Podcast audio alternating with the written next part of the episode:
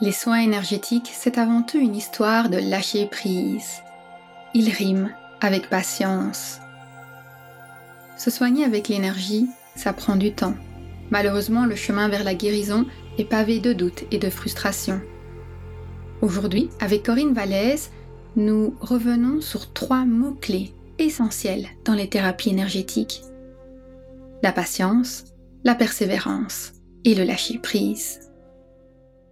Moi, j'ai beaucoup en cabinet de personnes, parce que je travaille beaucoup en énergétique depuis longtemps, notamment avec le Reiki, et qui à l'issue d'un soin me disent, mais moi, j'ai rien senti, euh, et je leur dis, mais ça, en fait, c'est ça qui est magique dans ce monde-là de l'énergétique, c'est qu'on court-circuite un peu le mental.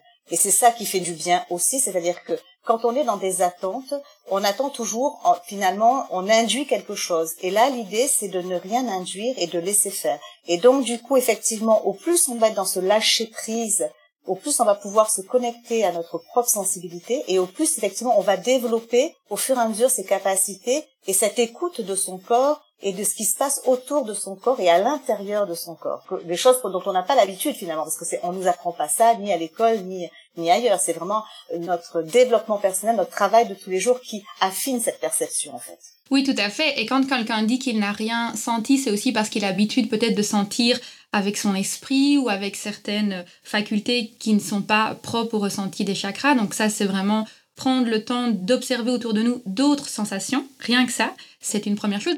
Et puis aussi, comme tu le disais, euh, les gens viennent pour une première séance, mais une personne qui va chez le diététicien pour une première fois, et on va lui faire un régime et il ne va pas rentrer chez lui avoir perdu 20 kilos. Euh, il y a des jours, il va perdre des kilos, il y a des jours, il en prend, reprendra peut-être un petit peu, il y a des jours où il, stagnera. Donc c'est exactement pareil avec l'énergie. Parfois on sent plein de choses, parfois on se dit mais oh, il ne se passe plus rien, et puis après ça revient. Donc tout ça c'est évolutif, c'est normal.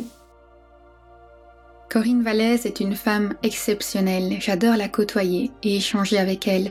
Je vous invite vivement à aller réécouter l'épisode que nous avions enregistré ensemble sur l'énergie des chakras.